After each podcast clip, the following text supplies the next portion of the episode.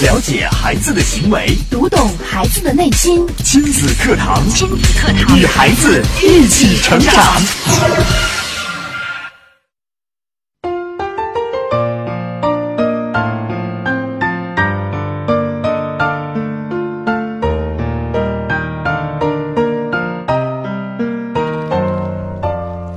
亲子课堂，做智慧父母。欢迎收听以心理学为基础的专业亲子教育节目《亲子课堂》，我是主持人袁明阳，我是主持人吴化。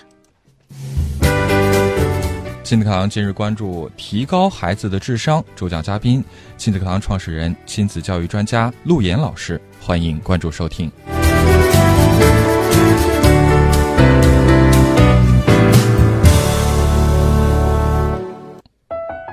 节目开始，首先请出陆岩老师。陆岩老师您好，吴话好，民谣好，亲子课堂的各位亲粉们，大家好。智商啊，似乎贯穿我们的文化，从诸葛亮到神童班，我们都希望自己的孩子是一个聪明的孩子，最好是聪明绝顶的孩子。你想拥有这样的孩子吗？嗯，今天的节目当中啊，罗岩老师就为大家带来这么一个话题。关于如何提高孩子的智商，收听节目的时候，两种互动方式，欢迎您来参与。您可以通过新浪微博来关注“迪兰路言亲子课堂”，在今日的话题帖后跟帖评论，或者在微信当中添加我们的微信公众账号“亲子百科”，百是一百的百，课是课程的课，添加关注之后，直接互动留言就可以了。好，我们接下来有请出陆言老师，你好。今天的话题是应该非常有诱惑力的啊！是啊，呃，两位有没有测过智商啊？我在网上做过一个，就是什么标准智商测试的一道题。哎，我可以说我被我父母无数次测过吗？是吗？就是他们从小都会说：“孩子啊，你的智商不是很高，你不属于那种很聪明的人。但是笨鸟先飞早入林，只要怎么怎么怎么样。”他只是这样讲，还是说就是还带你去测过？啊，倒没有测过。哦，那就是凭感觉吧。其实我们大家对智商都挺好奇，对，挺有吸引力的。嗯，并且我们都非常期待今天的话题，就是如何能够提高我们的智商。那我们是不是先来测试一下呢？那你说这个智商该怎么测啊？其实智商呢，我们现在所自我认知的智商，嗯，一般呢。都是由刚才吴话讲的非常好，都是由父母给我们评价过的感觉。最好的评价体系是来自父母的语言。哦，是啊。哦，他说：“哎呀，孩子，你看你本来生来就笨，从小啊你都笨，是吧？你不如隔壁的小花，人家学奥数，那学得非常快，你都听不懂啊。学这个也不行，学那个也不行。对，你看隔壁的那个那个小强吧，小强，你看人家霹雳舞，人家那个街舞跳得好，一看人家那个智商都高啊，比你高。”父母的语言直接评价了一个人对于自己智商的一个评定啊！我们还从小听了很多关于智商的故事啊，比方说什么爱因斯坦的智商是多少啊？牛顿的智商达到了一百七啊！哎呀啊，还有一百八呀！就是这些东西让我们对智商是趋之若鹜。对，觉得拥有了一个良好的智商啊，高超的智商，那就是高人一等。嗯，是的，就会觉得很羡慕他。所以今天我们就来谈一谈啊。首先，第一个问题给到大家：大家希望不希望自己，尤其是希望不希望自己的孩子的智商能够有显著的提高？嗯，先来一个互动的问题哈，大家希不希望自己的孩子，包括自己，智商过人？嗯，你想不想提高智商？啊，今天我们就来谈论这个话题。今天我们邀请到中科院著名的智商大师啊，专门提高人类智商的一个科学科学家啊，给大家分析一下。等会儿他已经在线上跟大家连线来分享了，所以这会儿您得参与到互动当中。前十名回答问题的朋友都有机会得到专家的亲自指导。对，马上给药。啊，直接显效，立竿见影！快来参与吧哈！呃，两种互动方式您记好：是微博是迪兰路言亲子课堂，微信公众号添加亲子百课，百是一百的百课是课程的课。嗯，其实呢，我们一直在讲这个亲子课堂里边讲到了这个智商啊、情商啊、财商啊，还说到了挫伤啊啊、逆商啊，在逆境当中的这个各种各样的伤。啊！但是排在第一位的，我们最早知道的一个伤是什么伤？就是智商。智商对。名扬测过，名扬那是游戏啊。嗯。但是游戏的这种测智商的，我想很多人在手机上都玩过。挺多的。对就是网络当中，你现在一搜就会有很多测智商的题目。嗯你可以把它当做是一种娱乐，嗯，但是很多时候你会发现，我们生活当中存在的一些娱乐的现象，其实是你内心向往的东西。嗯，你不向往这个东西，你不会去测它，对呀、你觉得它很重要啊。还有就是，在我们身边，在我们生活中，确实有很多的家长去测孩子的智商，怀疑孩子的智商，觉得自己的孩子是智商有问题，嗯，或者低下，嗯，或者是出现问题了。那么我想说，大家都知道，每到周日的时候，江建辉老师会给大家带来呃有关各种各样跟健康与心理之间的这样一个节目啊。对嗯嗯我曾经跟姜老师一块聊到这个问题，他说我没有跟任何一个孩子，几乎没有跟任何一个孩子做过这种智商的测定。是没有这种需求吗？因为有很多家长带来自己的孩子，嗯说：“姜老师，嗯能不能给我孩子测一下智商？”嗯，那么姜老师一眼看过去，这个孩子就说：“不用测了，啊没有用，啊，那个量表对你的孩子没有用。”啊，为什么呢？正常的，一切都是正常的。那这个量表，我们知道，其实专业从事心理咨询行业的这个老师们，嗯其实他是有一个专门的量表来，就是来测智商的，就是确实是有这种标准在那。么这个量表是给什么样的孩子呢？对呀、嗯难道不是真正的在智力智力上有残障的孩子，残障对？有障碍，甚至是有残疾的孩子不，属于正常孩子。不属于正常孩子。哦，你大眼看过来一个活蹦乱跳的孩子会正常的交流，嗯，哦。那么，但是我们现在不要一一竿子打死，因为还有很多的朋友想提高智商嘛，是吧？我们就继续的跟大家说说提高智商的事情。对呀、百尺竿头更进一步啊。你看，我们做的很多的事情都是在提高孩子的智商，嗯啊，比方说，我们把孩子呢做一些呃这个培优的培训，嗯奥数的训练，我们呢跟孩子从小玩各种各样的脑筋急对游戏益智的游戏、脑筋急急转弯的游戏，我们关注点都在这个智商上。那么我们的智商有多大的差别呢？这个我也很好奇啊，就是我们所谓生活当中相对来说比较聪明的，和那些一般般的普通人，智甚至说看着有点傻乎乎的，这这到底有多大不是很差别呢？我觉得，我们越是去强调有一些东西的时候，我们会把社会的一些视角啊放在一些不该去关注的地方。比方说，这这两年有一个节目非常火，叫做《最强大脑大脑》。最强大脑里边几乎都是特异功能的，是吧？厉害了，是呀，那个眼睛一看，然后能够分辨多少多少像素，是吧？在多少多少个花脸里边能够认出来一个花脸，然后看见一个小孩的脸，能够发现父母的脸，然后呃各种各样的超乎人想象的智商，嗯，或者说是一种不知道什么伤的一种能力啊，在这个节目里边展现。嗯这又再一次的把我们很多的家长把孩子推向了一个我要提高孩子这个各种各样能力的这样的一个呃圈子怪圈子里。嗯，还有就是我们从小学了很多说呃谁谁谁智商多高啊，哪个科学家智商多高啊，但是我们过去说的是需要百分之一的灵感，是不是？嗯，你像呃百分之九十九分之九十九的汗水，啊，百分之九十九的汗水。那么今天呢，我就想跟大家一块儿来说一说智商这件事情，或者说聪明这件事情，为什么我们要重新的去看待它？嗯今天呢，其实我是呃带了一个这个科学的这个试验啊，嗯带了一个科学的试验给到大家的。其实呢，这种很多科学方面的一些试验呢，还是对呃很多问题呢是有一个佐证的啊，嗯一个见证的。那么今天我们来看一看，就是关于聪明啊这件事情对孩子的影响到底有多大。聪明的孩子呢，在应对学习当中挑战的时候呢，呃，缺乏信心的并不少见。哎，你看这句话说的很有意思，就是看似聪明的孩子，但是在学习当中缺乏自信的并不少见。数十年的研究表明呢，天才学生当中，大部分人对自己的能力是有严重的低估的哦啊。呃不，是高估吗？其实是低低估。我们来看一看，今天我给大家带来的一个测试。这个测试呢是，呃，目前他这位教授呢是在斯坦福大学，他有一个团队啊，这是一个女士，她叫做卡洛·德维克，是一个心理学家。然后呢，在纽约的十二所学校，针对四百位五年级的学生呢，进行了一系列的测试。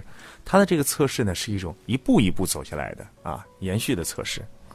他的测试就是想通过夸奖这个孩子智商高，嗯，或者说表明这些发现这些智商高的孩子，得到这智商高的孩子到底能不能有很好的成功和成就。嗯我们来先看第一个测试。孩子们呢被单独的带出了教室，进行了一系列的智商测试。这些题目对所有的孩子其实都非常简单，他们完全可以做得很好。嗯每个孩子测试完呢，研究人员呢都会把分数公布于众，然后说一句表扬的话。有一些孩子会听到，你在这方面肯定非常有天赋，哎，就说这个孩子是有天赋的孩子。嗯嗯嗯那么其他的孩子呢会听到，哦，你肯定非常努力，嗯啊，你肯定今天做这些题的时候你非常的努力。嗯这是第一天的测试。第一天测试呢，就是给大家发一些测试题，其实测试题是相同的，啊并且我们能够知道这些测试题对于这个年龄段的孩子来说，他们都是能够很轻易的完成的。嗯，但是呢，我们作为呃测试者者，嗯，给出的结论是不一样的。当然这个结论也是随机的。对，就是一、一边告诉你你是智商高，哦，其实结果是一样的。对，另外一边告诉你说你会，就是两个测试组嘛啊，嗯你是在这方面很努力。嗯那么第二天，学生们可以自主的来选择题目的难度。一种呢，就是进行更难的测试，嗯，就是昨天不是考试了一遍吗？对，你第二天再考试的时候，嗯你可以选择难度了。那么研究人员告诉这些孩子啊，说通过此轮测试可以学到很多的东西。另一种呢，选择难度差不多的测试。嗯，那么因为努力而受到表扬的孩子呢，百分之九十选择了难度更大一点的智力题。哦，而聪明的孩子呢，受到表扬之后呢，就智夸他们智商高的孩子啊，嗯，大多选择了简单的智力题。为什么呢？无话，嗯呃，你是一个非常优秀的主持人嗯啊，咱们单位呢就你最优秀了嗯，啊。然后呢，明天呢就是大家一块儿来演讲比赛吗？啊、做一个活动嗯啊。然后呢，你你你要好好的表现，嗯你要知道你是水平很高的嗯啊，水平很高的。明天呢是有一定难度的，嗯你要好好的表现。嗯人在风口浪尖的时候，你在这一刻的感受是什么呢？有，我是我是很，我是很重要的。我是很我是很好的，嗯对吧？我的评价，别人评价我很高。嗯然后你再去做这个选择的时候，你想想你会怎么做？我会更加的努力，你会更加的冒险吗？会有一点。你会，你会，甚至的这个冒险会让你有一些风险，不敢，可能下一个位置不是你了，最好的位置不是你了。嗯这个尝试你敢于尝试吗？嗯，就是就是你的这份冒险可能会让你失去第一的位置哦。按心理来说，应该会去尝试的，就是去拼一拼。嗯会有这种感觉。嗯作为我们一个成人来讲，那面对这些事情上是会有自己的分析和判断的。嗯但是对于一个孩子来说，他是非常非常单纯的，嗯，他只想保住自己这个聪明的名号，哦，所以这些孩子会选择一些相对比较简单的智力题。嗯，那些孩子反倒是因为自己努力，我想努力再试一试，对对，他们更有一种想冲劲儿。突破的感觉。嗯再来看第三天的这个测试啊，这轮测试呢就很难了。哎，第三天测试这个题啊就突然就难了，是针对比他们高两个年级的孩子的智力水平而设计的。嗯不出所料，这一天就让你失败了，所有的孩子都失败了。哦那么第一轮因为努力而表扬的这个孩子认为呢，哦，可能呢是因为我这个这一次呢发挥水平不够，嗯，啊，注意力不够集中，然后呢，许多孩子无缘无故的说，这是我最喜欢的测试，就是对于他们来说无所谓，嗯。这就是一个测试嘛，嗯。啊，这是我最喜欢的测试。而那些聪明的孩子，被夸智商高的孩子，而且受到表扬的孩子，则认为，失败证明自己一点也不聪明。我想这个会更加打击这些孩子。如果第二天你做了一个说演讲比赛，然后你做了一个非常大胆的尝试，嗯然后呢，第二天又失败了，嗯这个时候你的心里什么感觉？昨天告诉你是最优秀的，嗯于是呢，这些被夸智商高的聪明的孩子呢，突然紧张的浑身冒汗，还是挺可怜的。嗯来看最后一天，测试四，四天的时间啊。这次的题目呢和第一轮的题目呢是一模一样的简单。嗯因为努力而被表扬的孩子的得分呢，比第一轮呢高出了百分之三十，而因为智商高、聪明而被表扬的孩子呢，比第一轮的得分呢低了，低了嗯百分之二十。嗯，这个结果还挺出人意料的。评价，你看啊，我们第一天测试的时候，其实题目完全相同，并且每个孩子都能够写，对，都能够完成，然后告诉两个孩子的不同，说你是因为你有天赋，你是因为你智商高啊，所以说呢，你呃把这个事情完成了。另外一个说，哎呦，你是可以尝试，你很有努力的精神。嗯当一个被因为聪明、因为智商高而夸起的孩子，面对挫折的时候，嗯，你想想，这是多么大的打击！对，这是说你智商有问题，不不聪明啊 不聪明。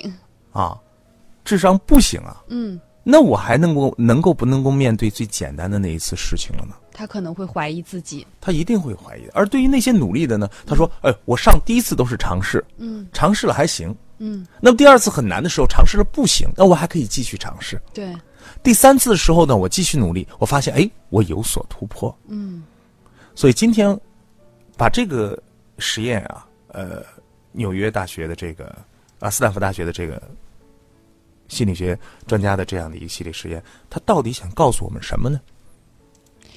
对呀、到底想告诉我们什么呢？收音机前的您，听完这个实验之后，您有什么样的感受和想法呢？也不妨继续通过微博、微信啊参与进节目互动。是两种互动方式：新浪微博搜索“迪兰路言亲子课堂”话题帖后跟评论；微信搜索微信公众号“亲子百科”，直接发消息给我们就可以了。了解孩子的行为，读懂孩子的内心。亲子课堂，亲子课堂与孩子一起成长。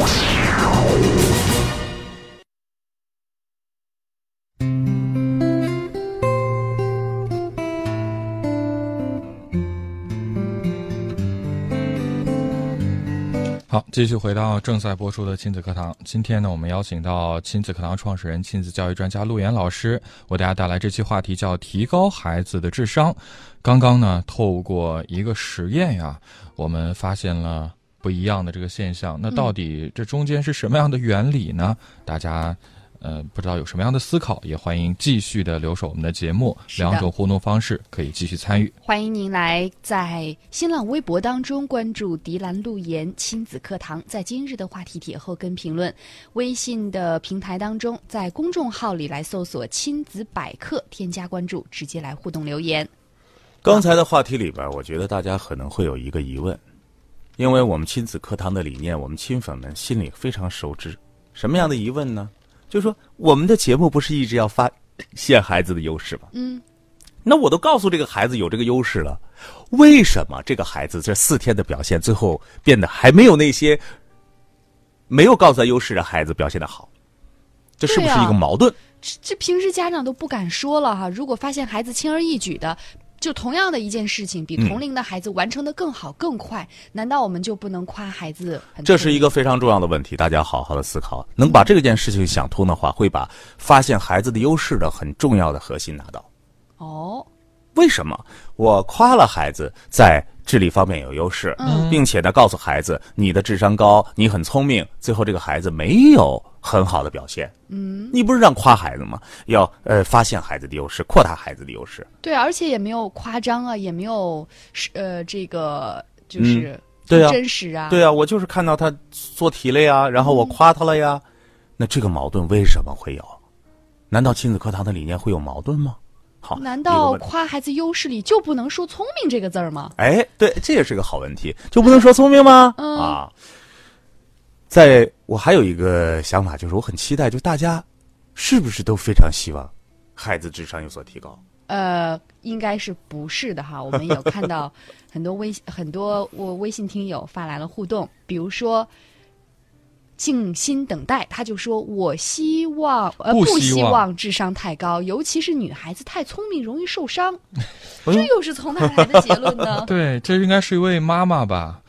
啊，啊确实是位妈妈。还有在水一方说，嗯还是觉得情商最重要，至于智商能提高最好，现状也还行。嗯，苏静说，低期待，无压力，发挥好，显智商。哦，还不错啊，大家都有各自的感受，就是这正是因为我们亲子课堂做了这么长时间啊，真的影响不少人的最内心的那份基本的认知啊，我觉得这真是一个好事儿。我们亲子课堂如果哪一天呃出来了一个专家，然后一个很大的名号，然后告诉大家我们怎么来测大家的智商啊，然后通过什么什么一根头发呀、一个舌苔呀，测测孩子的优势啊，你千万把这个节目就关掉了就行了，一定是盗版的啊，嗯。一定是 有有些人拿我们节目当商业用途去用的啊，我们从来没有这样讲过。嗯。那么今天呢，为了以示正听呢，我也要讲一讲我们理念最核心的一个部分，嗯，就是关于优势还有夸赞的这个部分里边，有的时候会让你觉得很矛盾，对，有的时候会让家长觉得操作的时候也很别扭。是的，啊我们都知道，也会说发现优势，发现优势，但具体怎么做呢？嗯那么我们今天呢，说到了聪明这件事，我又拿了一个呃呃心理学家的一个真实的一个测试拿过来跟大家分享。首先，我有一种感觉啊，就是当我们经常去问什么、夸孩子什么，在孩子面前提起什么，嗯，就说明你在关注什么，你在引导什么，你在告诉孩子什么最重要。我不知道我能不能表达清楚，是就是你天天问，你你想一想，你每天见到孩子问的第一句话是什么？嗯。作业写完，你想一想，该过年了，嗯。又该过年了，嗯。然后就一年一年又一年，又该过年了。你见到你家小小侄女儿啊，你家小孩子的时候，或者你见到朋友家的小孩子的时候，你问的第一句话是什么？嗯，这句话就是你最关注的，你最想引导的，你的心里这句话就是只有这个是最重要的，这是一方面，是不是还会有另一方面原因？就是除了问这个，我想不起来问什么。因为你的脑子里觉得这个是最重要的。嗯，嗯，那好，快过年了，对，我话你会问什么？我会问什么？期末考试成绩怎么样？我会问，真的是这样，真的是这样啊让人情不自禁的呀，对呀、控制不住啊今。年考的咋样啊，孩子？呀，孩子今你你觉得问的时候是非常关切的问的。对，当然，我们做这个都知道不能问成绩嘛我，不问所以，很胆怯啊。问的时候都会有点所以很多孩子一到过年根本就不愿意跟爸爸妈妈去串门儿嗯，实在是太可怕了。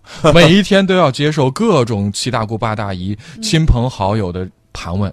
嗯，哦，我一般会问寒假休多长时间呀？你准备去哪玩啊？有什么计划呀？嗯，你看无话姐姐，这个就是孩子可能会在深刻的领悟到我们的亲子教育理念之后的一个转变。没错。所以，嗯、你发现当你做什么样提问的时候，当你提起什么的时候，你就说什么是最重要的，嗯，对吧？我们经常会说，夸孩子的时候，我们经常会说，你看我们家孩子多聪明。嗯，那么就说明你认为聪明是最重要的。之所以我们经常会去测测这个智商，嗯，也是我们认为智商这个东西非常的重要。那么智商到底人和人之间的这个智商到底有多大的区别呢？我们再次的把枣核拿出来，就是像枣核一样，嗯两头是尖的，嗯中间呢大家都是基本相同的。嗯，那么这个尖有没有尖儿？有，有有那些智力有障碍的，有残疾的，嗯啊，有这这个智力方面的残障，有非常小的一个小尖儿尖儿。那么有没有高人呢？就像《最强大脑》里边，我们望而却步啊，望呃这个望其项背的那有没有呢？有，也有嗯啊。牛顿的智商可能还真的很高啊，但是你发现一个问题啊，但凡智商高的，马上有一个问题，智商越高，情商情商，越低。嗯，这是不是就说到平衡的问题？但这句话也不太对，嗯，我们不能够这么失去逻辑的，就说绝对哈，绝对的一个嗯。智商高的人情商就低，嗯，或者说你智商越高，情商就越低。啊。这，不是绝对的，只是一个相对的。相对，嗯但是如果说我今天特别想表明我的观点的话，我一定会这样讲的。这样的话更容易让人理解嘛。那么对，嗯，那我想表明一个什么问题呢？就是当你把所有的关注点都放在智商的时候，都放在聪明的时候，嗯你的很多的行为做法，你面对事件的，呃，反应的机制、判断的能力，嗯就会让你离情商越来越远。哎，怎么理解呢？嗯，上一期我们讲的什么话题？对与错的话题。嗯，对，我是对的，那么你是什么？你是错的，我是聪明的，你是笨的。你们都不是笨蛋啊！啊，我是聪明蛋啊！你你们都是小笨蛋。嗯，我的智商高，就证明你们的智商都低。生活当中你会发现很多聪明人，嗯事事都聪明。嗯呃，单位里边儿搞比赛了，人家能够拔得头筹；嗯。发工资了，人家能够把自己的这个 很聪明啊，那算得一清二楚啊。咦，这个月少发我五十块，哎呀，哎。然后呢，嗯哪怕搞一个小活动，嗯。人家都都能够绞劲儿的脑脑汁儿的去把这个弄出来。嗯。我们并不鼓励，我并不是说不鼓励那些努力，嗯，而是我们不能时时刻刻都工于算计，都在这样的一个这是什么？这个聪明就成贬义了。聪明反被聪明误了，是不是？哎，你看我们生活当中这些词汇就是就是这样，就是当你把所有的关注点都在证明自己是最美的，嗯，自己是最好的，自己是聪明绝顶的，嗯，你有没有给别人空间？有没有给别人位置？就像为什么教授讲，考一百分的都是妖怪？嗯为什么教授讲，这个班长啊，做上一次就行了，嗯没有人一辈子当班长。你不可能把所有东西都弄在你的身上。但是我们家长，你看怎么要求孩子的？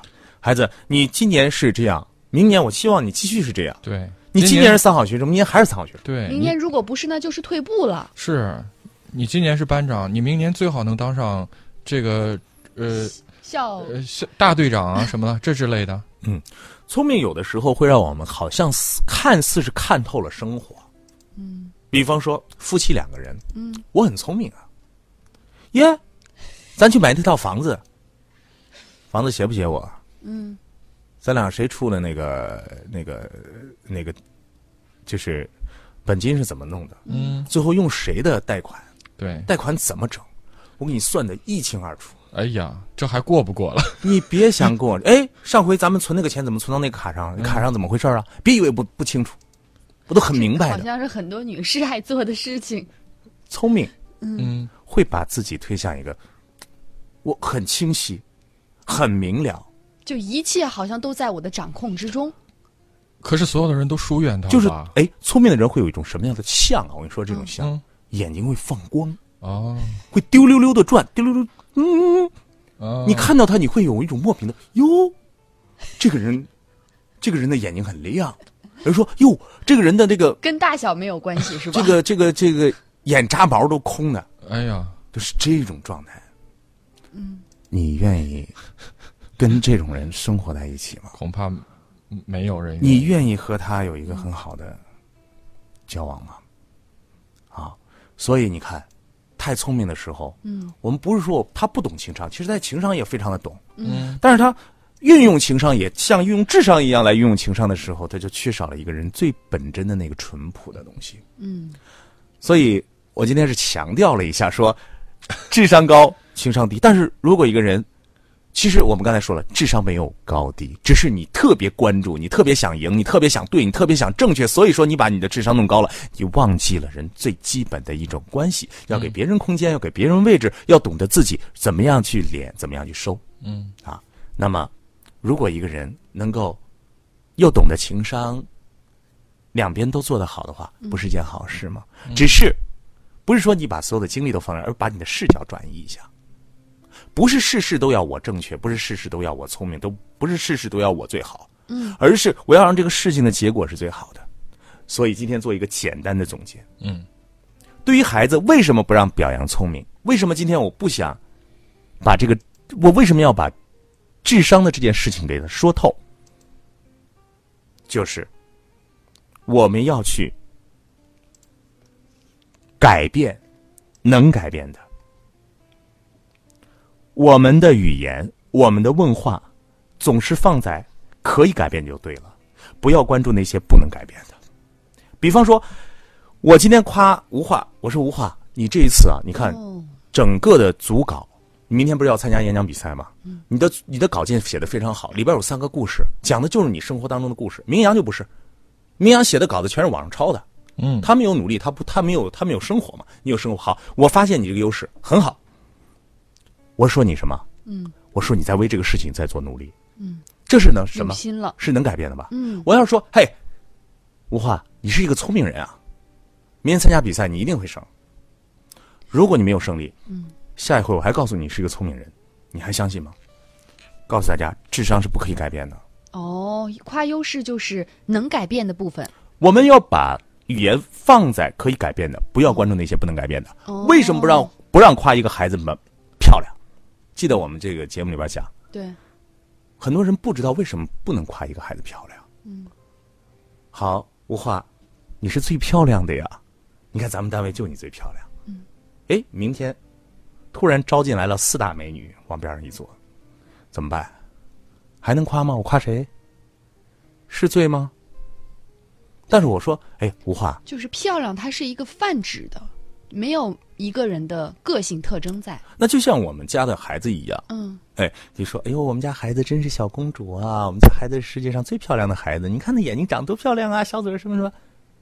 但是，孩子的意识也是发展的，总有一天他进入社会啊，嗯，他要跟他的同学见面啊，他要在很多的人的眼光当中评价呀。对比如说，哎呦，这个漂小姑娘真漂亮，她天天坐在旁边，哎，不是说我吗？哎，真不是说她。所以你要找到孩子身上真正的优势是什么？为什么说啊？我把这个矛盾解释一下。因为你夸了孩子聪明，聪明是孩子的优势吗？聪明是孩子的优势吗？不是，我刚才说是个枣核，每个人的聪明程度是一样的。对不要觉得自己聪明绝顶，别人都是这个笨的不行，像笨鸟一样。那么，我们要发现孩子身上是什么样的优势呢？是真正能够去改变，一步一步努力能够完成的。这里面有什么呢？可以讲他的天赋。我们能不能夸孩子说这个非常善于思考？